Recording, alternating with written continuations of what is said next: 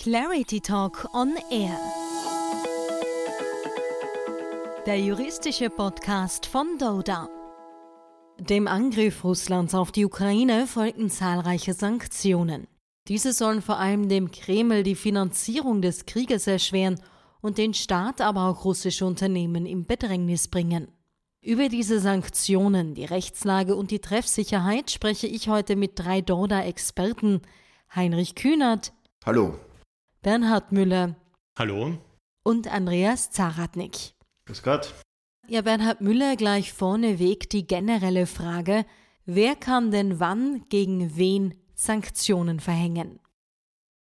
Also primär sind es die Vereinten Nationen, die OECD und die Europäische Union. Die Vereinten Nationen, da kann das der Sicherheitsrat machen. Da ist aber das Problem, dass äh, wenn man wie Russland ein Veto im Sicherheitsrat einlegen kann, dass es dann nicht zu UN-Sanktionen kommen kann. Das heißt, die kann man relativ leicht blockieren. Und die zweite Schiene der Sanktionen ist die Europäische Union, die eben auch entsprechende restriktive Maßnahmen setzen kann und ja hier im konkreten Fall auch gesetzt hat. Solche Sanktionen sind völkerrechtlich auch zulässig. Es gibt nämlich kein Recht der Staaten auf Wirtschaftsbeziehungen untereinander. Und auch die großen Welthandelsabkommen wie das GATT zum Beispiel sehen explizit Ausnahmebestimmungen für Sanktionsverhängungen vor. Das heißt, das Ganze ist nach Welthandelsrecht eine zulässige Maßnahme, solange die Verhältnismäßigkeit gewahrt wird. Und es ist mittlerweile auch anerkannt, dass es nicht gegen das Gewaltverbot oder das Interventionsverbot der Satzung der Vereinten Nationen verstößt. Daher ja, die Vereinten Nationen, die OECD, die EU können Sanktionen verhängen als wirtschaftliche Maßnahme eben auf einen Angriffskrieg, wie wir ihn hier gesehen haben. Und derartige Sanktionen sind äh, völkerrechtlich zulässig. Und in welchen Bereichen wurden nun Sanktionen gegen Russland verhängt? Die Sanktionen gegen Russland greifen auf verschiedenste Weise. Zunächst gibt es ein für Österreich nicht so bedeutsames Militärgüterembargo, dann eben ganz zentral die sozusagen Export rechtlichen Beschränkungen. Das heißt, die Beschränkungen bestimmte Güter, insbesondere Güter mit doppeltem Verwendungszweck, Dual-Use-Güter, das sind ähm, eben Güter, die sowohl einer zivilen als auch einer militärischen Verwendung zugeführt werden können. Bestimmte Technologiegüter im Bereich der Erdölexploration und Raffinerie gibt es sozusagen Exportbeschränkungen, Luftfahrzeuge, aber auch im Bereich der Eisen- und Stahlindustrie hinsichtlich bestimmter Luxusgüter und die Finanzsanktionen. Und was bedeuten äh, diese Regelungen, dass entweder eben diese Güter und Waren und Dienstleistungen nicht mehr nach Russland exportiert oder dort erbracht werden dürfen oder dass man dafür eine entsprechende Bewilligung braucht. Und zu beachten sind da insbesondere eben auch Regelungen für Altverträge. Da muss man aufpassen, da kann man unter erleichterten Bedingungen in den meisten Fällen bis Anfang Mai eine Ausnahmebewilligung bekommen, dass er sozusagen ein Haltvertrag äh, von einem Exportverbot ausgenommen bleibt. Es wurden nun die Sanktionen der Finanzbranche angesprochen. Welche sind das aktuell, Andreas Zaratnik? Also im Prinzip gibt es hier zwei Maßnahmen. Die eine Maßnahme betrifft letztendlich russische Unternehmen und Banken, denen der Zugang zum Kapitalmarkt abgeschnitten werden soll, wo es also entsprechende Verbote gibt, von diesen emittierte Instrumente zum Beispiel halt zu kaufen, zu platzieren, zu vermitteln etc. Und der andere Punkt betrifft also Staatsangehörige von Russland oder in Russland lebende Personen, die nicht EU-Bürger sind. Bei denen will man also verhindern letztendlich Mittelzuflüsse in die EU. Und hier ist es also verboten, Einlagen, die also insgesamt 100.000 Euro betragen, entgegenzunehmen. Also hier will man auch versuchen, dass letztendlich hier quasi Geld in die EU transferiert wird.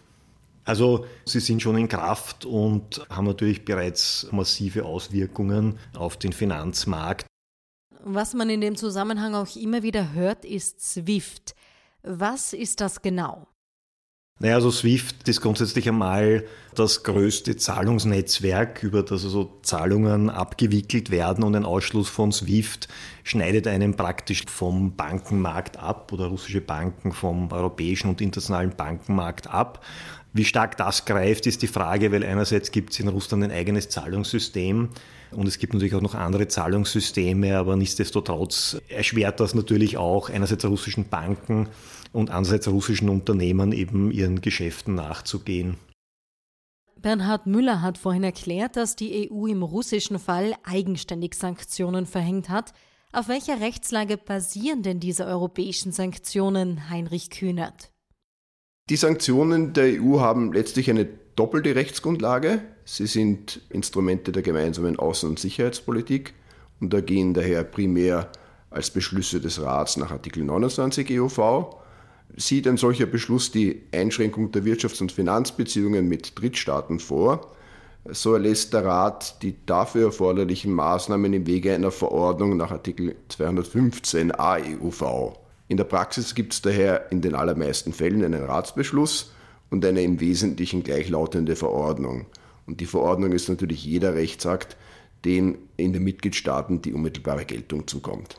Die Grundsätze für die eigenständige Verhängung von Sanktionen durch den Rat sind in einem relativ kurzen Prinzipiendokument aus dem Jahr 2004 festgehalten.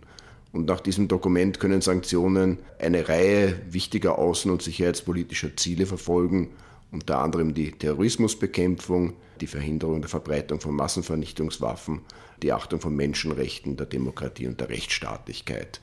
Was Russland konkret betrifft, gibt es Sanktionen bereits seit der Annexion der Krim und dem Krieg im Donbass im Jahr 2014. Die Sanktionen wurden nun infolge des Überfalls auf die Ukraine erheblich verschärft und in den Erwägungsgründen dieser verschärften Sanktionen wird ausdrücklich als Ziel angeführt, dass der Angriff für, für Russland massive und schwerwiegende Konsequenzen nach sich ziehen soll. Und wie werden Verstöße gegen Sanktionen bestraft? Die EU selbst hat keine eigene Strafkompetenz. Daher verpflichten all diese Sanktionsverordnungen letztlich die Mitgliedstaaten dazu, dass sie Strafen für Verstöße vorsehen. Und diese Strafen müssen dem Effektivitätsgrundsatz entsprechend wirksam, verhältnismäßig und abschreckend sein. In Österreich gibt es da eine Reihe von Rechtsgrundlagen. Die wichtigste ist im Sanktionengesetz. Die sieht Strafdrohungen vor bei Verstößen gegen das angeordnete Einfrieren von Vermögenswerten und das Verbot der Erbringung von Dienstleistungen in einem sanktionsbetroffenen Land. Und die Strafdrohung hier beträgt bis zu ein Jahr bei Vermögenswerten, bis zu zwei Jahren bei verbotener Erbringung von Dienstleistungen. Verstöße gegen Export- und Importverbote, die sind in 79 Außenwirtschaftsgesetz mit einer Freiheitsstrafe von bis zu drei Jahren bedroht. Bei Gewerbsmäßigkeit können es sogar bis zu fünf Jahre sein. Und nach dem Außenwirtschaftsgesetz ist auch die fahrlässige Begehung strafbar. Und die letzte Rechtsgrundlage ist das Devisengesetz. Das sieht eine Strafdrohung vor für bestimmte Sanktionen, die Verfügung insbesondere über Wertpapiere und Zahlungsmittel einschränken. Jetzt gibt es bei Sanktionen immer wieder die Frage nach der Effektivität. Wie treffsicher sind sie denn?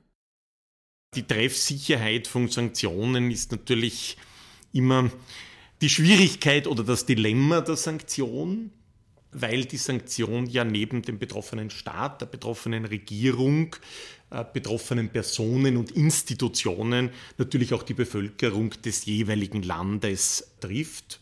Aber das ist letztlich der bewusst in Kauf genommene Kollateralschaden jeder Sanktion.